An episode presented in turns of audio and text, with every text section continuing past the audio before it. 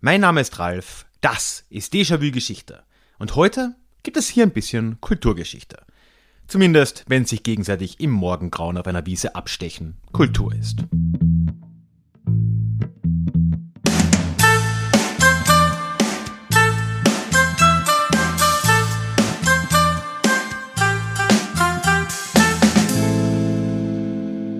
Hallo und schön, dass du heute wieder bei Déjà-vu Geschichte mit dabei bist.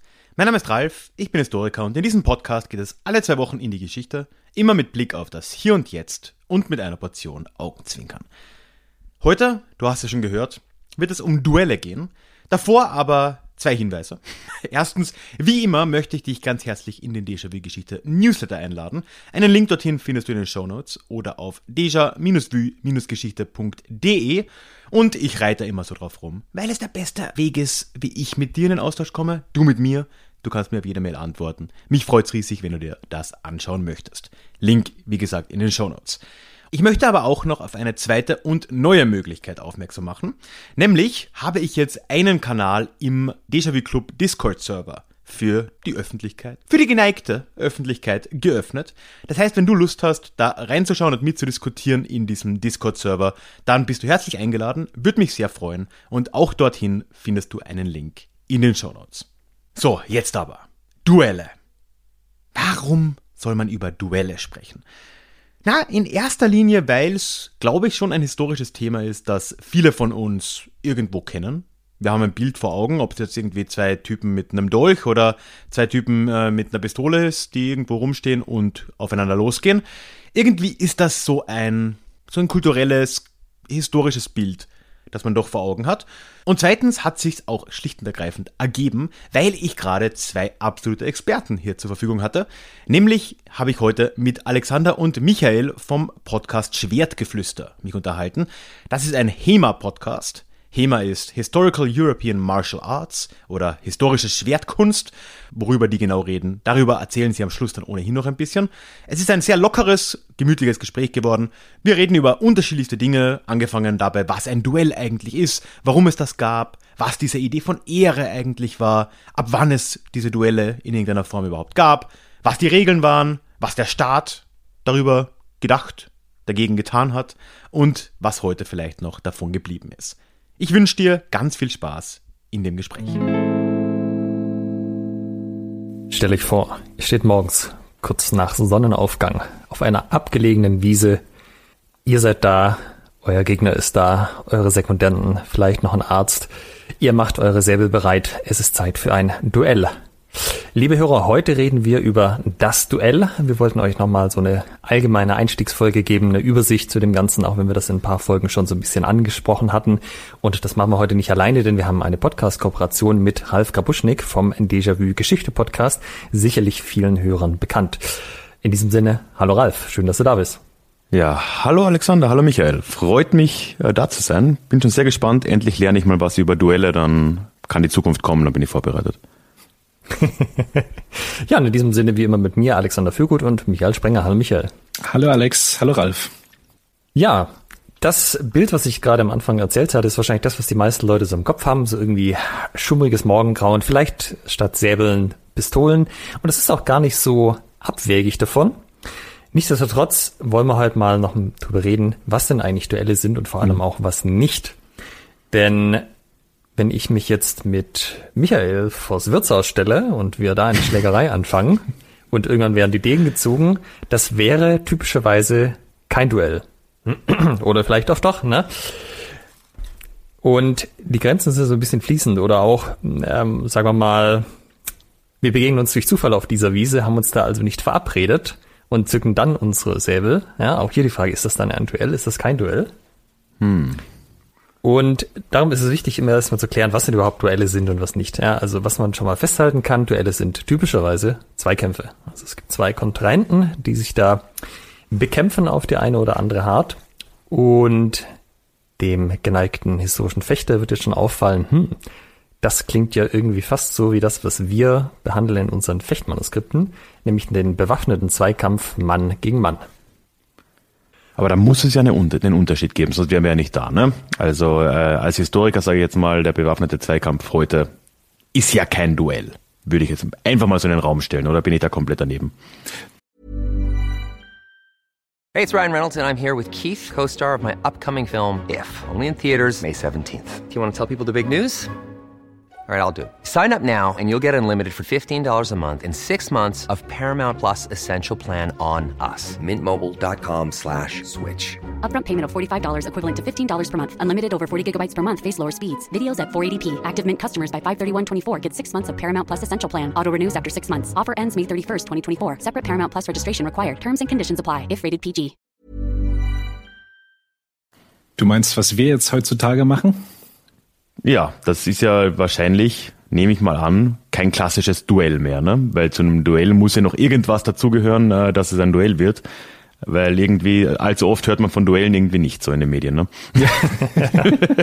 Ja, also sehr, sehr, sehr, sehr signifikanter Punkt. Es ist ein bisschen aus der Mode gekommen. Also die zwei Duellanten sind wichtig. Das ist ähnlich wie heute, wie wenn man sich auf der Plansch trifft oder im Fechtsaal. Ähm, was noch wichtig ist, ist eine Ritualisierung durch eine öffentliche Forderung, also oder generell eine Ritualisierung. Das könnte man aber sagen, das gibt's heute vielleicht auch noch, wenn ich sage, hey Michael, du kannst ja nichts, lass uns mal fechten. Aber ein ganz wichtiger Punkt ist, dass man eine implizite Erlaubnis zum Verletzen und Töten seines Gegners hat. Das muss nicht zwangsläufig der Ausgang eines Duells sein, aber das ist das, was man in Kauf nimmt und das ist ein sehr großer Unterschied zu dem, was man heute macht. Ja, das ist ja im Prinzip dann ganz klassisch, wobei das historisch wahrscheinlich ja kompletter Blödsinn ist, aber man stellt sich da den Federhandschuh vor, ne? Das wäre genau das. Und wenn die andere Person darauf eingeht, dann ist da auch impliziert halt das akzeptiert worden so, ne? Dass das der Worst-Case-Ausgang ist.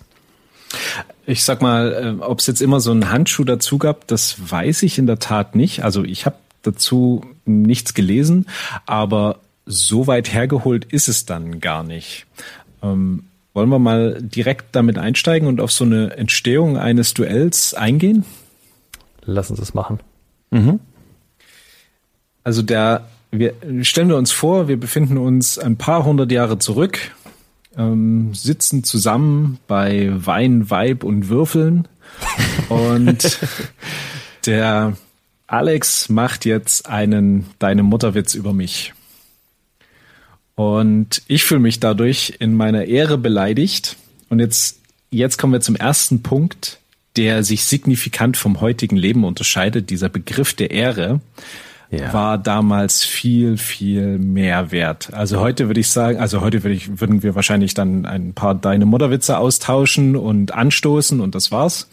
Aber Ja, oder vor allem damals, heute, ne, da fällt mir ein, wenn man heute Poker spielt und man sagt, ja, um was spielen wir? Ja, um die Ehre, ja, dann braucht man auch gar nicht spielen. Das ist komplett, das ist nichts wert. Es ist einfach nichts mehr wert. Damals war das auf jeden Fall echt anders. Man, wenn man seine Ehre verloren hatte oder nicht mehr als ehrenwert angesehen wurde, dann war das Leben eigentlich vorbei. Besonders als Adeliger. Das wäre jetzt meine Frage gewesen. Ne? Das hat ja sicher nicht auf alle Menschen gleich zugetroffen. Ne? Das waren wahrscheinlich sehr bestimmte Bevölkerungsgruppen, die erstens dieses Ehrgefühl so hatten und zweitens als Resultat dessen zum Duell tendiert haben. Na, du musst dir vorstellen, wenn du deine Ehre verloren hattest, hattest du quasi von jetzt auf gleich keine Freunde mehr, weil alle anderen sehr viel darauf hm, gegeben haben. Und jetzt gab es zwei Möglichkeiten. Entweder du konntest dir das leisten, warst dann eben allein, aber hattest Geld und ja, bis konntest dir das noch irgendwie leisten. Oder eben nicht. Und äh, wenn du nicht die, den finanziellen Background hattest, dann war der Verlust der Ehre, das war echt richtig, richtig schlimm. Dann war's das mit deinem Lotterleben.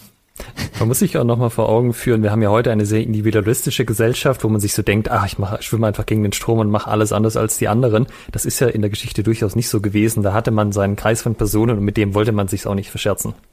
Ja klar, das war ja auch noch viel realer, zumindest im Mittelalter noch, aber wahrscheinlich auch noch in der Neuzeit, ein viel realerer Schutzmechanismus auch, diese, diese Gruppe. Ne? Ob das jetzt ein sozialer Schutz war vor Verarmung oder was auch immer es ist, oder ob es wirklich um Leib, Leib und Leben ging. Ne? Also das ist schon noch was anderes. Man musste sich halt auf das Wort der Leute verlassen können, ja, dass das Ehrenmänner waren, dass sie zu dem gestanden haben, was sie gesagt haben, dass sie getan haben. Ja, weil im Zweifelsfall gab es keine Polizei und keinen Staat, der dich äh, rausholen würde, wenn dir Unrecht getan wird. Ne? Entweder du machst es selbst oder du hast diesen Kreis an Menschen, die für dich dann äh, auch auftreten. Und äh, wenn du die verlierst, ja klar, das tut weh. Mhm. Da ist ja dann auch noch die Steigerung vor, davon im Prinzip im Militär. Also dort war es ja nochmal eine, einen Zacken schärfer. Wenn du als Offizier irgendwie beleidigt wurdest, dann musstest du deine Ehre wiederherstellen. Äh, ansonsten mhm. hätte keiner mehr neben dir gedient. Also du hättest dann, ja, du wärst dann aus dem Militärdienst entlassen geworden, faktisch. Also auf jeden Fall haben wir jetzt das Problem, Alex hat mich beleidigt und jetzt muss ich meine Ehre wiederherstellen und ein probates Mittel zur damaligen Zeit, um nicht zu sagen das mehr oder minder einzige Mittel, war das Fordern zu einem Duell. Die Forderung alleine hat ja schon ausgesagt, dass man seine Ehre höher gewichtet als seine körperliche Unversehrtheit oder sogar sein Leben. Ja? Mhm. Dadurch, dass es ja im Duell durchaus auch vorkommen konnte, dass jemand dabei schwer verletzt wurde oder gestorben ist, hat man damit ge gezeigt, hey, ich bin bereit, das in Kauf zu nehmen, um meine Ehre zu verteidigen. Mhm. Ja, das heißt nicht, dass es das im Duell, das, dass ich dann gefochten habe, unbedingt so, so schlimm ausging für mich, aber es konnte halt passieren. Und mit dieser Wahrscheinlichkeit muss ich sozusagen leben und umgehen und ähm, habe das auch nach außen gezeigt. Da kann man auch nochmal unterscheiden. Ähm, das Duell, wirklich dieses sehr stark ritualisierte Ding, Beleidigung, Forderung, Annahme der Forderung, dann wurde, wird jetzt als nächstes ein Tag und die Stunde und der Ort bestimmt, dann würden die Waffen bestimmt werden und so weiter. Und das ist im Unterschied zu quasi dem Fakt, wenn man das oder der, der, dem Tatbestand, wenn man das direkt ausmacht. Das äh, wäre das dann das sogenannte Rencontre. Das heißt, der deine Mutter wird zwar so heftig, ich ziehe direkt meinen Degen, springe auf den Tisch und wir fechten das an, an Ort und Stelle aus. Das hatte damals auch noch so ein, äh, war insofern ein Unterschied, als dass Duelle mh, durchaus nicht gewünscht waren, sogar verboten waren. Und das Rencontre dann nicht so stark bestraft wurde oder nicht so problem, was heißt nicht so problematisch, aber dem ist man nicht so sehr hinterhergegangen, weil man eben gesagt hat, ja, okay, die beiden waren hitzig, die waren im Jähzorn, genau, mhm. in, in, im Affekt. Wohingegen das Duell, ne, man hat eben noch mal Zeit, sich das zu überlegen und man macht das quasi kalten Blutes ja, das ist ja eigentlich nachvollziehbar. Das ist ja etwas, was wir im Recht immer noch haben. Das ist die Mord-Totschlag-Unterscheidung letztendlich. Ne? Wenn du ein Duell planst, so wie du einen Mord planst, dann ist das eine ganz andere Grundeinstellung der Sache gegenüber und eine ganz andere Form von Überlegung, die da reingeht, als wenn du halt ja im Affekt jemanden erschlägst oder halt ein Rencontre äh, startest. Ne? Das ist soweit juristischer äh, nachvollziehbar sogar. Ja, das ist auch ganz interessant. Also weil es ist ja nicht erst so, dass mit dem Aufkommen des Duellwesens Zweikämpfe stattgefunden haben. Es gab ja schon viel früher Zweikämpfe. Man weiß ja zum Beispiel mhm. aus dem Mittelalter noch, gab es die sogenannten Ordade oder Gerichtskämpfe, wo äh, Rechtssachen durch ein Duell von zwei Personen mhm. entschieden wurden. Also heute nennt man das Duell, aber zu ihrer Zeit ähm, hat man das noch nicht so genannt. Und da davor gab es aber natürlich auch schon Sachen, wo sich Leute irgendwo verabredet haben und gesagt, wir schlagen uns jetzt, äh, weil ich mich irgendwie von dir hab angegriffen gefühlt habe. Aber dass es im in dem, wie man es heute versteht, mit dieser ganzen Ritualisierung außenrum als Duell aufkam. Ähm, das ist halt später und das Interessante ist auch zum Beispiel so im Alten Reich, also Heiliges Römisches Reich, so 17. bis 18. Jahrhundert, gibt es noch kaum Unterscheidungen in den Gerichtsakten zwischen Duellen und sonstigen Gewalttaten. Also da gab es dann, oh. da wurde sozusagen der Begriff Duell und, und Raufhändel, Händel generell oder habe die Begriffe vergessen, also läuft auf Schlägerei hinaus, austauschbar mhm. verwendet, auch egal, ob da jetzt jemand zu Tode gekommen ist oder verletzt wurde. Und das hat sich aber dann geändert. Das, man muss generell sagen, wir müssen in der Folge einiges, äh, sagen wir mal, vereinfachen, verallgemeinern, weil man könnte über jedes Land im äh, zu jeder Periode quasi eine einzelne Folge machen, wie mhm. da genau das Duellwesen ausgesehen hat, was verboten war, was erlaubt war, wie sich die Gesetze entwickelt hatten. Ähm, es ist aber insofern halt ganz interessant, dass das teilweise gerichtlich erst später unterschieden wurde, aber gesellschaftlich war das schon vorher ein Thema, dass es sozusagen einen Konsens gab, wie so ein Duell abzulaufen hatte, an das man sich auch halten musste und der den entsprechenden Leuten, für die das relevant war, auch bekannt war. Weil du gerade die Periode erwähnst, ähm, man muss dazu sagen, also alle, alle Dinge, die ich jetzt hier so erwähne, das bezieht sich auf das äh, überwiegend auf die ähm, Zeit vor 1800. Denn ich habe mich auf die Folge größtenteils mit einer Quelle vorbereitet, die da heißt, von den in Deutschland gewöhnlichen Gebräuchen bei Duellen und über die Mittel, die Duelle abzustellen. Und dieses Werk ist von 1804. An dieser Stelle nochmal vielen Dank an Tobias Zimmermann für den vortrefflichen Tipp. Ich wollte gerade sagen, das kann nur aus dem 19. Jahrhundert oder früher sein, weil das sind diese Titel an Büchern, die es heute nicht mehr gibt, wo eigentlich alles drinsteht schon. Und es passt doch auf kein Buch. Ist großartig. Aber das finde das finde ich halt schon mal überraschend, weil ich hätte jetzt ja auch dazu tendiert, klar, okay, wir vereinfachen hier, wir sprechen ja auch nur über Europa und noch da kann man Riesenunterscheidungen treffen. Aber ich hätte das auch jetzt eigentlich schon früher irgendwo angesetzt. Ne? Also wenn man, ich weiß nicht, wie es der Allgemeinheit da geht, wenn man jetzt einfach jemanden fragt, ja, wann waren Duelle ein Ding, glaube ich schon, dass äh, das Mittelalter da immer noch äh, ja, im Verdacht steht, dass das da auch schon so üblich war. Und das ist, dass wirklich erst so spät in der ritualisierten Form, wie wir es ja heute dann irgendwie so vor Augen haben, dann ähm, erst aufgekommen ist, weil eigentlich 18. Jahrhundert da denke ich mir, ja, das ist krass, das ist eine Zeit, da, wenn man dort angefangen hat mit, mit Säbel oder Degen oder was auch immer ein, ein Duell zu führen, das war eine Zeit, da hätte man das auch schon mit Revolvern bald machen können, so spät ist das.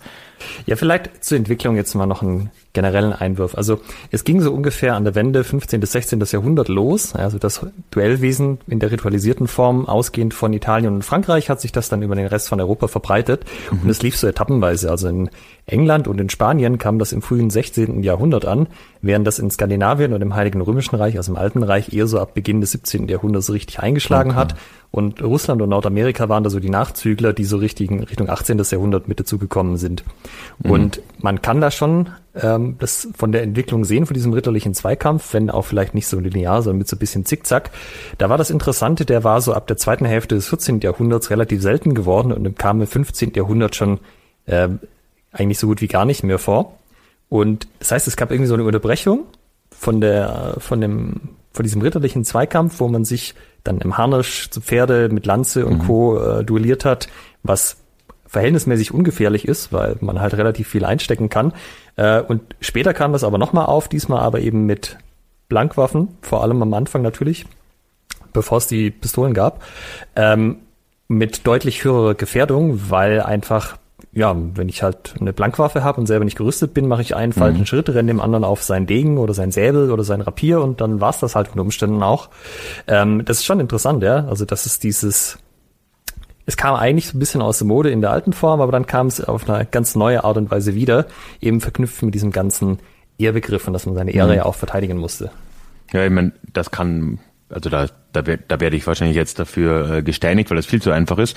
Aber man kann da, glaube ich, schon irgendwie so eine kulturelle Entwicklung wahrscheinlich da auch annehmen, die halt einfach im ausgehenden Mittelalter, in der beginnenden Neuzeit da auch ähm, halt in Europa abgelaufen ist. Weil ja auch einfach die die kulturelle und die soziale Zusammensetzung in den Ländern sich verändert hat. Wir haben im Mittelalter diesen ritterlichen Zweikampf. Die Ritter waren eine stark definierte und relativ kleine Bevölkerungsgruppe und ähm, hatten halt da auch ihre Rituale, die halt vor allem dieser Chivalry und halt ja, Ritterlichkeit gefolgt sind. Ne? Und äh, dass das auf eine andere Art wieder aufkommen muss, wenn es wieder aufkommt, ist irgendwo klar, weil wir ja jetzt dann von ganz anderen Bevölkerungsgruppen reden. Wir haben zwar auch noch Adlige, aber wir haben ja dann diese Studentenschaft dann im 18., 19. Jahrhundert, die ja zu über der Hälfte dann eigentlich schon äh, sehr bald bürgerlich bestimmt war. Und das war ja auch einfach ein ganz anderes Verständnis von dem, vom eigenen Platz in der Gesellschaft. Das Ehrwesen oder das, das Ehrgefühl war ja auch wieder was anderes als, als Ritterlichkeit. Also von dem her ist es nachvollziehbar. Aber es ist ja interessant, dass es dazwischen einfach mal auch ein paar Jahrhunderte soweit man es zumindest sagen kann, fast nichts davon gab. Das ist ja eigentlich auch. Ähm, ja, also ja. was ja ganz interessantes ist, wir haben ja jetzt schon angesprochen, das haben vor allem adlige Militärs und später dann auch Studenten gemacht, dieses Duellwesen. Die Adligen hatten ja dieses Selbstverständnis einfach, dass wahrscheinlich auch mit dem Rückblick in der Geschichte sie halt die Leute sind, die diese, die potenziell dazu bereit sein müssen, mit Gewalt zu den Waffen zu greifen und zum Beispiel äh, Haus und Hof oder später dann auch Vaterland zu verteidigen.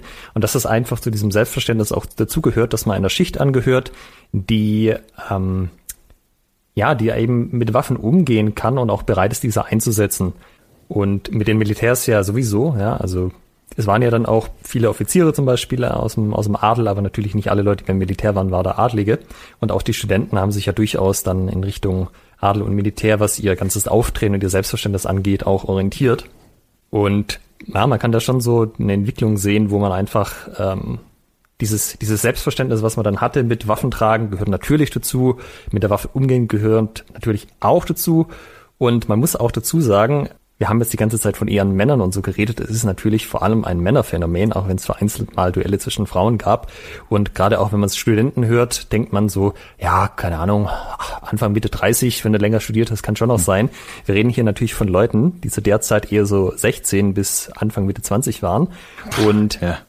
das sind halt auch Altersstufen, wo man schon eher hitzköpfiger ist und auch mehr zu Gewalt neigt. Das ist ja heute auch nicht anders. Also wenn man sich so ähm, Körperverletzungsstatistiken anschaut, die brechen ab Mitte 20 rapide ein, weil man einfach dann nicht mehr in der Disco irgendwie mit Leuten Stress anfängt mhm. oder anfangen lässt, weil man halt da bisschen reifer auch geworden ist. Aber das sind halt genau auch so Altersgruppen, die jetzt hier Waffen tragen, die das Verständnis haben, Waffen sind wichtig, Selbstverteidigung oder halt mit Waffen umgehen können ist wichtig. Ich habe einen starken Ehrbegriff, ich möchte nicht, dass der verletzt wird, Gesicht wahren mhm. ist wichtig. Ja, da kommt halt einiges zusammen. Und dann hast du noch so Gruppen, wo halt viele Männer auf einem Haufen sind, wie jetzt zum Beispiel an den Unis oder im Militär. Ah, das ist ja, ein schönes, schönes Beispiel, was du gerade gebracht hast. Ja, man muss sich vorstellen, dass so ein Club voller Anfang 20-Jähriger und jeder hat einen Degen dabei. Ja. oh Gott, da gehe ich nicht hin. Also wenn man das so sieht, ist es gar nicht mehr so überraschend, dass dann der Degen auch verwendet wurde. Ja, ja ich meine, wie ist das, ne? Wenn, wenn du einen Hammer hast, sieht jedes Problem wie ein Nagel aus? Ja klar, das ist halt die alte Logik. ja, genau. aber, aber ich finde auch diesen äh, Einwurf von dir da schon wichtig, da auch zu betonen. Ne? Dieser Gender-Aspekt ist ja da nicht wegzuleugnen. Ne? Das ist halt auch, natürlich ist da mehr dahinter, ne? aber es ist auch etwas, was halt immer vorhanden ist und halt immer neue Formen annimmt und letztendlich Machismus ist. Also das gehört auch dazu, ne, natürlich. Da kommt ja auch ein äh, übersteigertes Ehrgefühl her aus, aus ganz ähnlichen Beweggründen, wo man dann heute halt, ich weiß nicht, mit einer fetten Karre durch die Innenstadt fährt und ich weiß nicht, was macht. Ähm, so, ist, ist halt auch so ein Aspekt, ja. Ja, das ist halt dieses ganze, alles ist ein Wettbewerb, ich habe Rivalen, ich möchte mich durchsetzen, ich möchte mich distinguieren, ich möchte mich hervorheben. Das kommt da halt alles mit rein und wenn halt die Waffe oder der, das mit der Waffe umgehen können so einen Fokus hat, dann ist halt das der Punkt, mit dem das passiert, ja. Da kann man halt nicht den fetten BMW fahren. Hey, it's Ryan Reynolds and I'm here with Keith, Co-Star of my upcoming film If, only in theaters May 17th. Do you want to tell people the big news? All right, I'll do it. Sign up now and you'll get unlimited for $15 a month in six months of Paramount Plus Essential Plan on us. Mintmobile.com slash switch. Upfront payment of $45 equivalent to $15 per month. Unlimited over 40 gigabytes per month. Face lower speeds. Videos at 480p. Active Mint customers by 531.24 get six months of Paramount Plus Essential Plan. Auto renews after six months. Offer ends May 31st, 2024. Separate Paramount Plus registration required. Terms and conditions apply if rated PG. Ähm, zum Thema mit der Waffe umgehen. Wir hatten ja jetzt den ist soweit beschrieben, dass wir Zeit, also wir haben Tag, Stunde und Ort ausgemacht. Und jetzt fehlen natürlich noch die Waffen. Ne? Also ah ja. wie duellieren wir uns jetzt? Und in, äh, ich nenne es jetzt mal besagtes Buch, weil der Titel dann doch schon etwas üppiger ist, um den jedes Mal zu nennen. ähm, sind verschiedene Möglichkeiten, beschrieben, sich zu duellieren. Und da haben wir als erstes auf den Hieb. Das heißt, man hat eine Waffe, die, das war damals, ähm, gab es verschiedene Varianten. Eine war davon wie ein, kann man sich wie einen leichten Säbel vorstellen. Ist auch mhm. beschrieben als mit einer gekrümmten Klinge. Und das war im Prinzip die ungefährlichste, denn die Klinge war recht leicht und was man damit geschaffen hat, war vielleicht irgendwie eine, eine üppige Platzwunde. Ja. Dann irgendwie zu sterben, das war recht unwahrscheinlich. Also äh, wenn man ein Duell auf den Hieb fechten konnte, dann war man eigentlich ganz, ganz gut dabei. Jetzt konnte es natürlich passieren, dass einer sagt, nee, auf den Hieb fechten kann ich nicht, äh, ich will mit dem Degen auf den Stich. Das war dann schon eine richtige Hausnummer. Also auf, auf, den, auf den Stich fechten, das war richtig, richtig gefährlich. Ne? Also ein, ein paar Zentimeter zu weit Richtung Brust, ähm, Lunge, Herz, hm. innere Organe verletzt, dann war da spätestens nach ein paar Tagen Feierabend. Und dann konnte man natürlich auch sagen, nee, ich kann nicht fechten. Das, das gab es durchaus. Und dann ging man zu Pistolen über. Und Pistolen gingen immer. Also wenn ich auf den Hieb, dann auf den Stich und wenn ich auf den Stich, dann hat man Pistolen genommen. Und bei Pistolen gab es dann sehr viele Varianten, teilweise auch sehr, sehr witzige. Die erste ist im Stehen, also beide stellen sich in einem Abstand, einem definierten Abstand mhm. gegenüber. Und dann gibt's eben verschiedene Methoden, entweder wird gleichzeitig geschossen oder einer nach dem anderen. Um, zu Pferde genau das gleiche, man steht sich gegenüber und darf dann entsprechend schießen. Mit Avancieren, das heißt, man läuft aufeinander zu und dann entweder hat einer das Recht zuerst zu schießen, dann der andere je nachdem. Oder auch wieder beide gleichzeitig. Und dann kommen die wirklich interessanten. Dann haben wir auf dem Mantel kniend. Das heißt, man legt einen Mantel auf den Erdboden. Beide setzen sich an, knien sich auf ein Ende des Mantels, also die sind so vielleicht einen Meter voneinander entfernt, bisschen mehr, halten sich die Waffen voreinander und dann dürfen sie also die eine Hand sozusagen nach vorne mit der Waffe und dann dürfen sie versuchen, die, die Waffe des Gegners wegzudrücken und dabei äh, ihre Waffe auszurichten und auf den anderen zu schießen. Hatte auch eine relativ hohe Überlebenswahrscheinlichkeit, weil man dann eben entsprechend ab und zu mal doch noch irgendwie vorbeigeschossen hat, beziehungsweise es geschafft hat, den, die Waffe des anderen abzulenken. Und ähm, weil wir gerade das Thema Männlichkeit und Ehre hatten, ich habe meiner, meiner Freundin hier so immer so ein bisschen nebenbei, als ich dieses Buch studiert habe, erzählt, was da so drin vorkommt. Und eben auch die Duellvariante Pistolenduell über das Schnupftuch. Dabei nehmen beide Kontrahenten ein Taschentuch in den Mund, an den Enden jeweils, also dasselbe Taschentuch an zwei verschiedenen Enden in den Mund und setzen sich die Pistolen auf die Brust und drücken ab. Und der Kommentar meiner Freundin war, boah, wenn ich mal wieder ein Beispiel für toxische Männlichkeit brauche, nämlich genau das. Ja, da hat sie nicht ganz unrecht.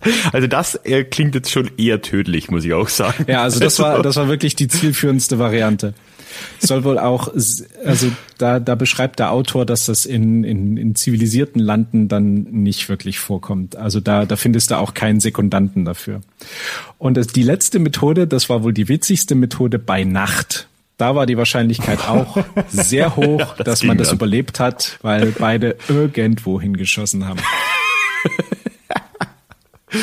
Oh, krass. Aber das, das heißt, jetzt, äh, es war jetzt nicht irgendwie, ja, wahrscheinlich war es jetzt für die Männlichkeit nicht ganz so toll, aber wenn jetzt jemand irgendwie dich zum Duell fordert und du sagst, nee, ich kann nicht fechten, äh, auch nicht äh, Hieb, gar nichts, äh, das war jetzt nicht so ein Problem für die Ehre. Man konnte auch sagen, nee, dann machen wir direkt Schusswaffe. ja, so wie ich das da herausgelesen habe, ja. Ähm, aber dann das klassische äh, Wildwesting, so Rücken an Rücken, zehn Schritte und umdrehen, das gab es eigentlich nicht in Europa zumindest. Aber gegeben hat es das schon auch. Das gab auch so unterschiedliche Varianten, wie viele Schritte man dann gelaufen hat und so. Ne? Okay. Wenn du zehn Schritte läufst, dann ist die Chance, dass sich jemand wehtut, größer, als wenn du 100 gelaufen bist. Ja, gut, klar, logisch. Ja. Und ich meine, teilweise in den Filmen gibt's ja dann sogar noch so Schiedsrichter und so, ne, die da irgendwie dann quasi das, das Schritttempo vorgeben und so weiter. Äh, in der Tat hatte man das, denn jeder war verpflichtet, einen sogenannten Sekundanten mitzubringen. Die waren super wichtig. Ähm, die sorgten für einen reibungslosen, ordentlichen und gerechten Ablauf des Duells, nämlich. Ähm, mhm. Also die haben je nach Größe der Beleidigung die, die Waffen auch mitbestimmt. Ähm, sie haben alle Malice, also alle, alle Bosheit verhindert, denn das Duell sollte ja wirklich ehrenhaft ablaufen und nicht von mhm. irgendwie Gemeinheiten geprägt sein. Sie sprechen auch das Urteil, ob jetzt bei einer leichten Blessur die Sache ausgemacht ist oder nicht. Also wenn man jetzt irgendwie einen Kratzer hat, ähm, sagen sie dann, ja, ist okay jetzt oder nee, macht mal weiter. Äh, sie teilen Sonne und Wind, also die bestimmen genau sozusagen, wie die Kontrahenten zueinander zu stehen haben. Oh. Sie sind natürlich auch im Endeffekt Bürgen, dass es wirklich passiert ist, dass die Sache ausgemacht ist. Auch dass keiner der Duellanten unerlaubte Kleidung trägt zum Schutz. Also nicht, dass irgendwie einer eine Lederweste drunter hat oder sowas, was da vor, vor Stichen schützt. Im, witzigerweise sind sie dafür verantwortlich, dass möglichst keiner bei Duellen nachhaltig zu Schaden kommt. Also sie sind immer äh, angehalten, dafür zu sorgen, die Gemüter zu beruhigen, wenn sich die Situation zu sehr aufheizt, eben eine, eine Pause einzufordern, wenn einer ermüdet ist, äh, das entsprechend zu pausieren, das Duell. Also die sind super wichtig und ähm, haben auch äh, von Rechtsseite, so wie ich das verstanden habe, Ärger gekriegt, wenn sie da nicht ihrer Pflicht ordentlich nachgekommen sind. Ich habe sogar aufgeschrieben, dass auch wieder im Alten Reich so ab 1660 werden die Sekundanten in den Gesetzestexten erstmalig erwähnt. Ist aber auch unterschiedlich von der, von dem, wie es dann von der Rechtsprechung war. Ähm, das eine Variante ist, dass wie Michael gesagt hat, dass die, dass es sozusagen anerkannt wurde, dass die, die Duelle weniger schlimm machen und deshalb potenziell straffrei dazukommen. Es gab aber auch die Variante, dass ein Sekundant genauso behandelt wurde wie ein Duellant. Ja, im Sinne von, mhm. nee, also jeder, der irgendwie am Duell direkt oder indirekt beteiligt ist, das ist nicht okay, weil ohne Sekundanten kannst du auch nicht duellieren, dann wollen wir das auch ähm, mhm. sozusagen den Anreiz verringern und das wird genauso bestraft, wie wenn ich selber das Duell gefochten habe. Es mhm. kam aus, aus besagtem Buch auch immer wieder sehr schön raus, dass äh, man nicht immer unbedingt glücklich war, sich zu duellieren. Also in manchen Fällen musstest du dich dann duellieren, ne? Du hast, mhm. hast einen blöden Spruch gemacht und Leute waren dabei und plötzlich, ja, das war eine, eine Beleidigung und dann musste der andere fordern und ja, teilweise hast du da beste Freunde gehabt, die sich mhm. am nächsten Morgen dann gegenseitig vielleicht umgebracht haben. Oh Gott, ja. Wobei sich dann halt wieder die Frage stellt, ne, ich meine, kann man nicht wissen, weil es niemand niedergeschrieben hätte, ob es dann auf der abgelegenen Wiese nicht doch wieder unter Freunden Lösungen gab, ne? Also es ja. gab auf jeden Fall die Variante, dass man absichtlich vorbeigezielt hat, gerade wenn das man mit Pistolen ich, ja. gefochten hat. Mm, sowas. Ja, auf jeden Fall. Also es gibt halt die Varianten, wo die Leute das gemacht haben, weil es gesellschaftlich erforderlich war, auch wenn sie da vielleicht nicht unmittelbar Lust drauf hatten. Und es gab halt Leute, die sich wirklich, wirklich nicht leiden konnten aus irgendwelchen Gründen. Mhm.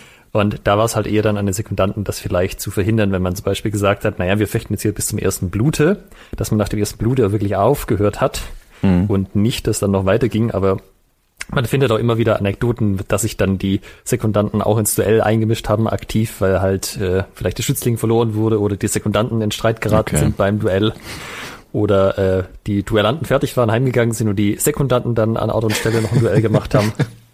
Also die Anekdotendichte bei Duellgeschichten ist sehr hoch. Ah ja, das glaube ich ja. Ich meine, ich habe ich hab in der Tat gerade noch eine zum Thema Duell vermeiden. Äh, die ist ein wenig früher angesiedelt. Ich habe hier allerdings keine, ähm, keine Jahreszahl dazu. Äh, da haben sich Karl von Anjou und Peter von Aragonien gefordert. Das ist ja hochkarätig. Und ähm, ja, Karl kam des Morgens zum Kampfplatz und ja, hat der, der, äh, der Peter war noch nicht da und hat Karl eben Zeugen gesucht, die bezeugen konnten, dass er da war und der Peter nicht. Und er ist dann wieder abgezogen und Peter kam abends zum Kampfplatz. Also die haben sozusagen das mit der, mit der Zeit wahrscheinlich nicht so ganz genau bestimmt.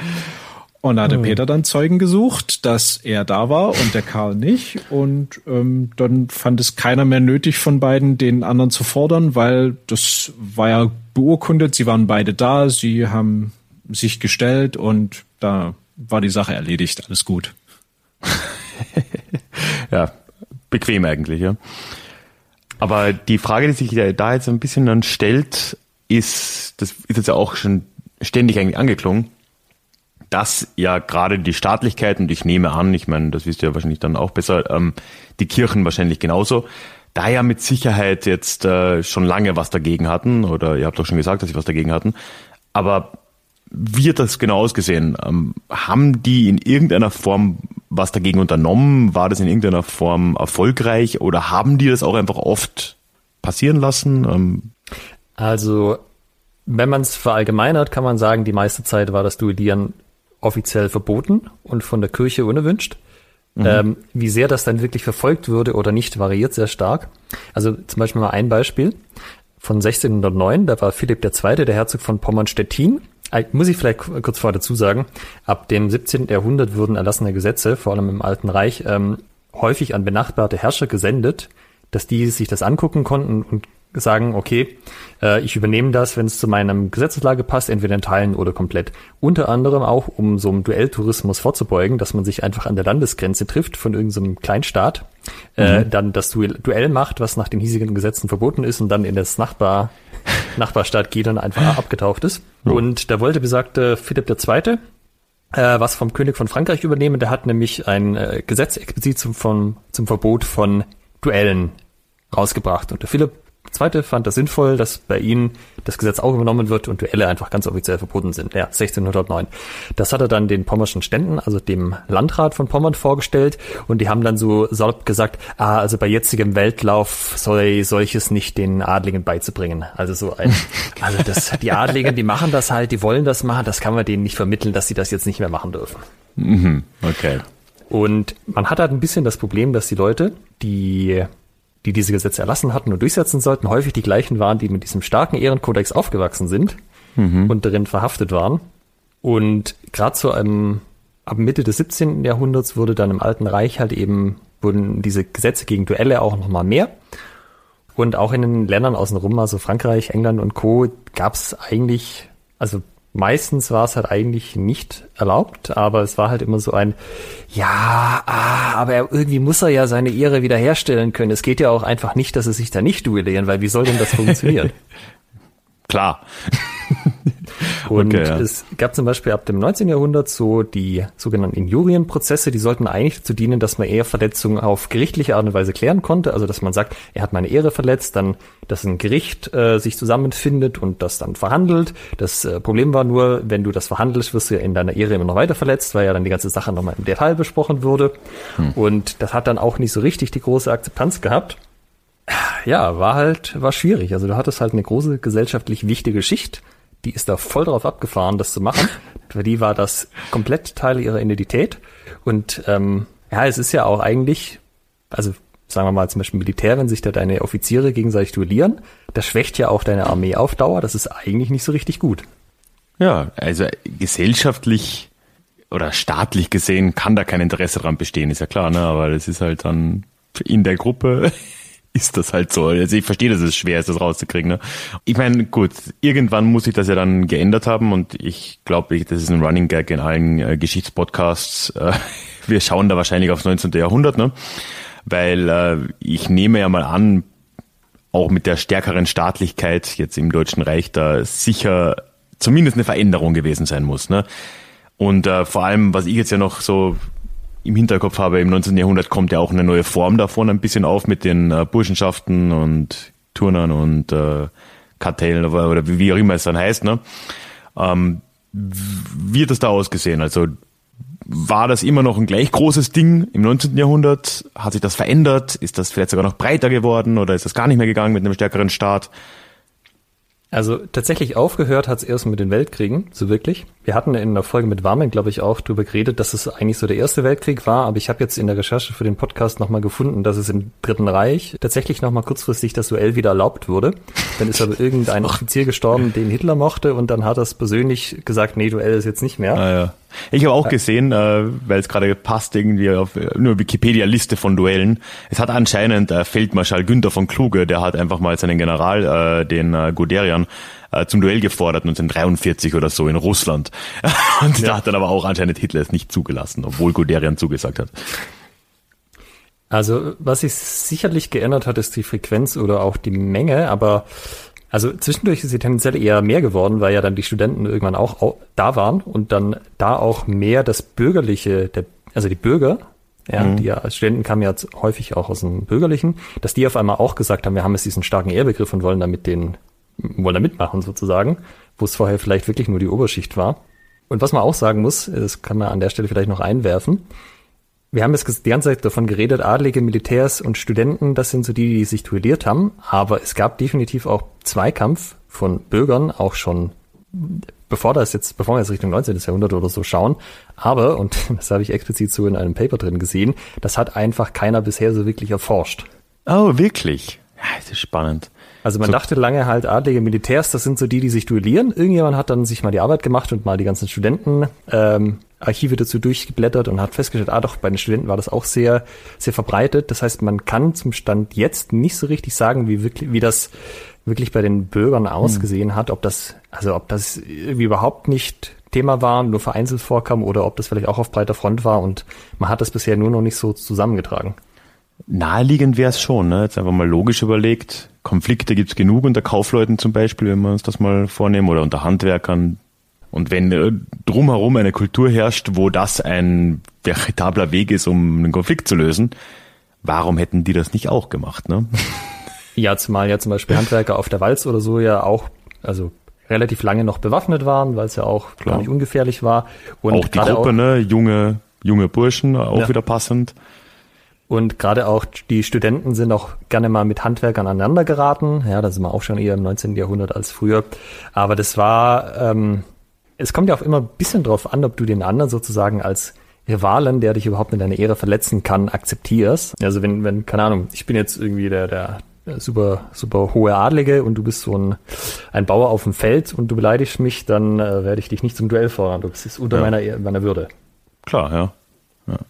Also der, der Stand war halt schon auch super entscheidend an dem Ganzen. Also und ich meine generell bei uns war es ja dann auch so, also jetzt in Deutschland mit den Weltkriegen ist, dass also nach dem Ersten Weltkrieg gab es ja dann auch die ganzen Militärreformen, wo das mit dem Adel überhaupt und mit dem Zusammenspiel von Adel und Militär halt einfach auch nicht mehr so das Thema war.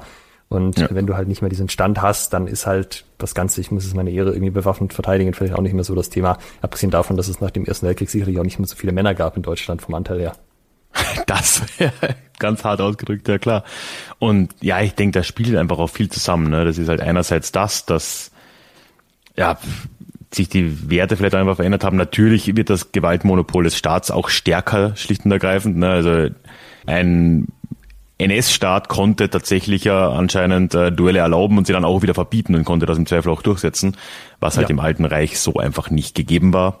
Und das, ja, und eigentlich, also heute bleibt davon ja fast nur noch die Mensur in den Burschenschaften so richtig übrig, oder? Oder, oder was ist, oder ist davon noch irgendetwas sonst am Leben? Ich meine, oder gehen wir auch mal auf die Mensur ein, weil das ist ja schon eine direkte Nachfolger, Nachfahre, was auch immer, ne? Ja, wenn man so will, bei den äh, schlagenden Studentenverbindungen ist die, ähm, ist die Mensur natürlich ein, eine Methode, äh, die eigene Ehre zu präsentieren. Also, dass man sich der Mensur stellt. Und jetzt bin ich kein Experte auf dem Gebiet. Das heißt, wie die Mensur jetzt, wie es sozusagen wirklich von dem Duellgeschehen, Duellwesen dann äh, direkt zur Mensur gekommen ist, vermag ich nicht jetzt anhand von Quellen genau belegen zu können. Aber äh, die Universitäten haben natürlich irgendwann gesagt, sie finden es suboptimal, dass die Anzahl an Studenten sich verringert, weil die sich gegenseitig abstechen. Und haben dann natürlich auch entsprechende, ein entsprechendes Interesse daran, dass sie lebende Studenten haben und vor allem zahlende Studenten. Ähm, wenn du das gerade sagst mit den Unis, das ist auch ein ganz nettes Beispiel für diese Anreizsysteme, die da aktiv sind. Auf der einen Seite ist es nicht gut, dass sich deine zahlende Kundschaft gegenseitig absticht. Auf der anderen Seite, wenn die Leute das dann gemacht haben, dann ist es nicht so richtig in deinem Interesse, sie dann so wirklich hart zu bestrafen, weil dann könnten die auf die Idee kommen, oh, ich bin jetzt hier von der Uni irgendwie total abgestraft worden oder vielleicht sogar von der Uni geflogen, jetzt gehe ich einfach woanders hin. Das ist ja auch was. Die Leute machen das eh, die, die jungen Männer. Ähm, kann ich mir das wirklich erlauben, da jetzt so rigoros durchzugreifen und dann sagen die, aber gut, dann gehe ich halt an eine andere Uni, da kann ich meinen Ehebegriff so ausleben, wie ich das möchte. Ja. Also da, da haben wir in unseren Episoden 64 mit dem Tobias Zimmermann und 69 mit dem Marvin äh, Gedig zu äh, einmal Hofdegen und einmal zu Studentenromanen auch schon sehr, sehr ausgiebig drüber gesprochen, vor allem eben über diese Thematik, äh, was hält die Uni von diesem Duellwesen? Was man an der Stelle vielleicht auch nochmal erwähnen könnte, wir, dass wir nochmal sagen, mit was hat man sich denn eigentlich duelliert. Wir haben das also auch so ein bisschen angerissen.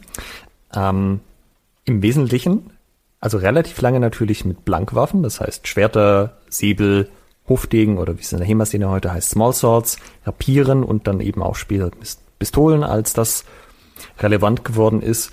Ähm, so richtig quantitativ, ich habe versucht, das rauszufinden, wie viel dann in dem so 18, 19. Jahrhundert Pistole war, wie viel mhm. mit Blankwaffen.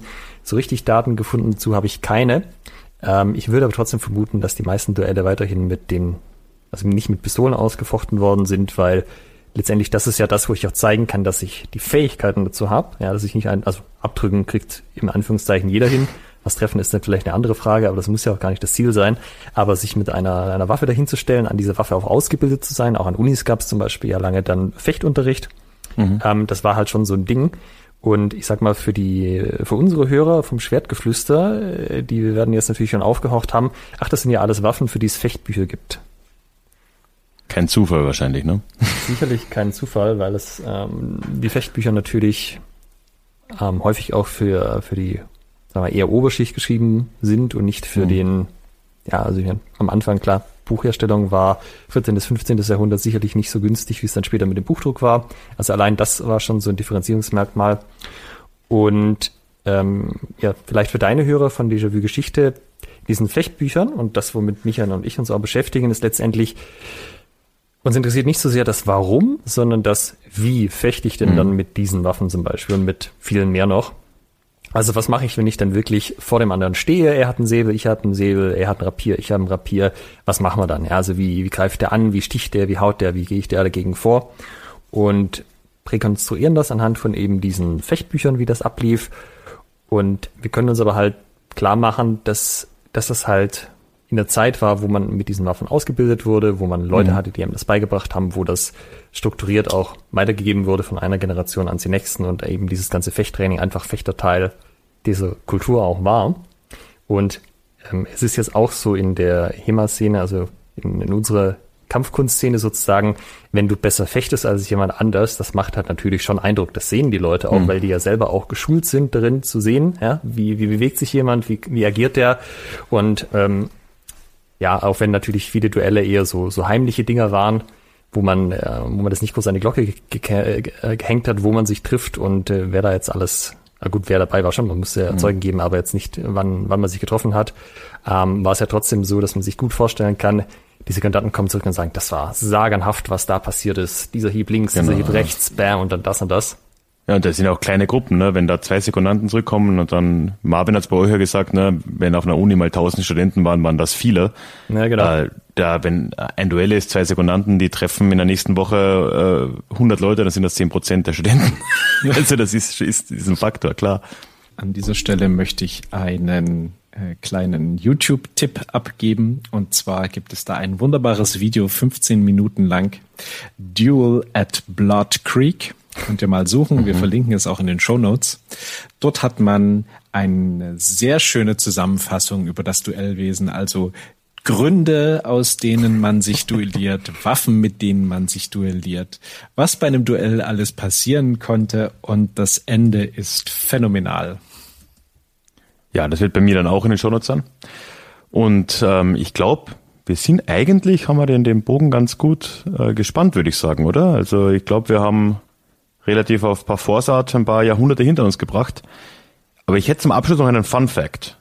Nämlich äh, vor 20 Jahren haben zwei Personen, äh, wurde vorgeschlagen, dass zwei Personen nämlich einen Duell austragen, wo man auch denken würde, 2002, hm, okay, wer, wer werden da so blöd, sich zu duellieren? Und tatsächlich hat es damals den Vorschlag gegeben, laut Wikipedia zumindest, ich habe es nicht weiter überprüft, vom irakischen Vizepräsidenten, ein Herr äh, Taha Ramadan, der hat gesagt, ach, dieser Irakkrieg, das, das müssen wir nicht machen. Liebe Amerikaner, macht's das nicht. Er hat vorgeschlagen, dass Saddam Hussein und George W. Bush einfach ein Duell austragen und äh, Kofi Annan soll Sekundant sein. Das wurde dann auch offiziell abgelehnt von den USA, war aber wichtig genug, dass man ablehnen musste. Ja, ich denke, die Geschichte hätte sich anders entwickelt, wenn sie das gemacht hätten. Ja, das, das wäre krass gewesen. Ne? Irgendwo in der Wüste oder so, das äh, wäre filmreif. Ich hätte, ich hätte auch noch eine hübsche Geschichte zu, äh, zum, zum Abschluss. Ähm, und zwar geht es um das Duell bei Nacht. Äh, es waren eben zwei, die sich da irgendwie in die Haare bekommen haben und der eine hat den anderen gefordert und naja, wie es dann eben so ablief. Und da hat der Geforderte gesagt, ja komm, weißt du was, ähm, komm doch heute Abend bei mir vorbei und dann essen und trinken wir noch. Und wer weiß, ob es uns morgen noch gibt. Das war übrigens auch üblich, dass man, ne, ich hatte es ja vorhin erwähnt, teilweise wollte man nicht unbedingt dieses Duell fechten und man hat sich danach auch sehr gerne nochmal zusammen betrunken. In diesem Fall halt mhm. vorher. Und so war der äh, Forderer Gast beim Geforderten. Sie haben gegessen, getrunken und ähm, er hatte auch Bedienstete, die dann eben so die Sachen reingebracht haben. Und der letzte Gang, der kam verdeckt, wurde dann auf dem Tisch aufgedeckt und es waren zwei Pistolen. Man hat gesagt, komm, lass uns das doch vielleicht direkt jetzt machen. Ne? Sie saßen an einer langen Tafel gegenüber an den Stirnseiten und dann hat er gesagt, ja, gut, okay, machen wir das jetzt. Und ähm, haben wir aber gesagt, ja, lass uns doch das Licht löschen. Ne? Ähm, dann, wir sind ja hier an dieser, an dieser Tafel gegenüber, das, das wird ja trotzdem klappen. Okay, gesagt, getan. Der Vorderer hatte den ersten Schuss, das Licht ist aus, ähm, erzielt, schießt und ähm, der andere sagt, ah, daneben. So, jetzt tut er seine oder hat seine Waffe genommen und legt an, zieht an der Klingel, wo die Bediensteten in diesem Moment reinkommen. Es wird hell und man sieht den anderen unter dem Tisch. der sich versteckt hat. Sozusagen. Und die Bediensteten gehen wieder heraus und der natürlich total, also am Boden zerstört, ne? wie, wie krass unangenehm muss das sein, ne? dieser, dieser R-Begriff, mit der mit in der Luft schwingt und jetzt hat er sich unterm Tisch versteckt. Und da sagt der andere, ist kein Problem, habe ich vorhin auch gemacht. ähm, und damit war die Sache dann auch ausgemacht. Und äh, ja, das so die diese Duelle bei Nacht mussten wohl recht häufig so interessante Wendungen genommen haben. Das heißt, bei der Gelegenheit könnt ihr auch nochmal meinen Hörern und Hörerinnen erklären, was ihr bei Schwertgeflüster so macht. Schwertgeflüster ist der Podcast für historisches Fechten, der deutschsprachige, der einzige deutschsprachige Podcast. Es gibt eine Menge englische und wir haben irgendwann festgestellt, es gibt eine Menge deutsche Hörerinnen und Hörer, die wollen halt, ne, weil so easy listening irgendwie auf Deutsch ähm, angenehmer ist. Und deshalb haben wir jetzt seit anderthalb Jahren Schwertgeflüster, den deutschen HEMA-Podcast. Historisches Fechten beschäftigt sich, Alex hat es vorhin schon so ein bisschen erklärt, mit der Rekonstruktion von und, und Interpretation von Fechtbüchern. Also man nimmt eben so ein altes Manual, guckt da, der macht das, mhm. der macht das, so wie es da geschrieben steht. Dann stellt man sich zusammen hin, im einfachsten Fall mit einem Stock und probiert die Sachen aus und versucht das so, so gut wie möglich sich in die Kampfesweisen der damaligen Zeit unter den heutigen Bedingungen, also eben heutiger Körperbau und entsprechend heutige Voraussetzungen einzufühlen und da eine, einen Einblick zu bekommen in die Kampfesweisen ab dem, ja, sag mal mal, ab dem späten Mittelalter, so ab dem 14. Jahrhundert geht's los, dass man wirklich so definierte Fechtbücher hat, wo dann wirklich drin steht, mach das, mach das, mach das. Mhm. Ja, also wir haben zum Beispiel solche Folgen wie äh, mit den ganzen Waffen, wie man mit denen umgeht, was, also warum hat man die verwendet, für was hat man die verwendet. Es gibt ja auch mehr die, mhm. mehr Anwendungen als nur das äh, Duell. Und das ist ein bisschen der Fokus, den wir da einfach haben. Also zum Beispiel zu den, zum Rapier haben wir jetzt eine Folge, zum langen Schwert haben wir eine lange Folge. Mhm. Da könnte, die sind auch für ähm, Leute geeignet, die nicht äh, aus dem historischen Fechten kommen, weil das so Überblicksfolgen sind. Wir haben auch ein paar natürlich, die tiefer in die historischen Fechtsachen einsteigen, wo man als äh, historischer Fechtleihe wahrscheinlich nicht so viel mit anfangen kann. Als Einstieg empfehle ich natürlich unsere Folge Was ist HEMA? Wir haben irgendwann festgestellt, dass es äh, sehr viele Freunde und Bekannte von Hörerinnen und Hörern gibt und ähm, die dann immer erklären müssen, was sie, also unsere Hörerinnen und Hörer immer erklären müssen, ja, was ist denn eigentlich HEMA? Und wir haben irgendwann eine Folge gemacht, wo wir das wirklich beschreiben, eben für, für Laien, die das nicht kennen. Äh, damit man dann sagen kann, ich mache historisches Fechten, zu Englisch HEMA, also HEMA Historical European Martial Arts. Ähm, kannst dir diese Podcast-Folge anhören. Hm. Das ist wahrscheinlich der beste Einstieg, wenn man mit dem Thema so gar nichts anfangen kann bisher. Ja, genau. In diesem Sinne sage ich nochmal äh, vielen Dank, Ralf, dass du heute hier warst oder dass wir bei dir waren, je nachdem, dass wir uns in der Mitte getroffen haben. Genau, ja. Ja, ich sage auch danke, hat mich gefreut, hat Spaß gemacht. Und ich sag vielen Dank und bis zur nächsten Woche, zumindest bei Schwertgeflüster. Oder zur übernächsten. Macht's gut. Tschüss. Ciao. Ja, und nun melde ich mich nochmal aus dem Off. Selbstverständlich findest du in den Shownotes zu dieser Episode alle Links, die in dieser Folge erwähnt wurden. Insbesondere einen Link zur Website von Schwertgeflüster und zur erwähnten Folge Was ist Thema, wenn dich das einmal interessiert, da einen kleinen Einblick zu gewinnen. Ebenfalls in den Shownotes findest du einen Link zum öffentlichen Discord-Kanal im Déjà-vu Club Discord-Server, wo ich mich sehr freuen würde, wenn du dazu stoßen und ein bisschen mit uns plaudern möchtest. Und dann natürlich wie immer auch ein Link zum Déjà-vu Geschichte Newsletter, wo ich mich sehr freuen würde, wenn du dich anmelden würdest. Was ich am Anfang noch nicht erwähnt habe, es gibt auch ein paar Goodies für EmpfängerInnen des Newsletters, zum Beispiel auch ein kostenloses Hörbuch, das du direkt nach deiner Anmeldung bekommst. Schau es dir gerne an, alle Infos unter dem Link in den Shownotes oder direkt zu einem Formular auf deja-vue-geschichte.de. Ja, und wenn das alles nichts für dich ist, dann lass mir ein Abo da, egal wo du diesen Podcast hörst, weil dann hören wir uns hoffentlich in 14 Tagen wieder in unserem nächsten Déjà-vu, das allerdings ein kleines, ja, voraufgenommenes Special-Format ist, weil ich mir jetzt den restlichen August ein wenig Urlaub gönne. Aber du kannst etwas erwarten wieder in 14 Tagen und ich freue mich, wenn du wieder mit dabei bist. Bis dahin, mach's gut, alles Gute, ciao.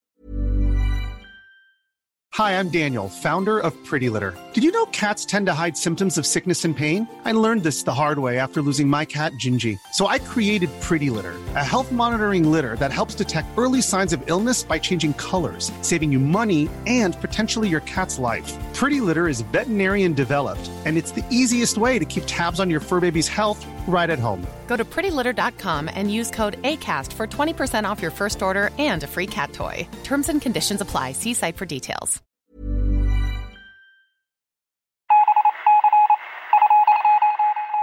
Möchtest du dich noch mehr mit Geschichte beschäftigen?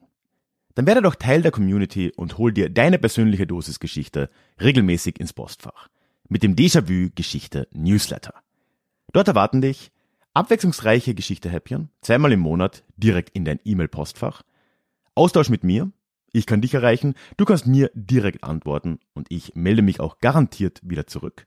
Und als Dankeschön das exklusive Hörbuch Psoffene Geschichte, wie Alkohol die Geschichte prägte. Direkt zum Download nach deiner Anmeldung.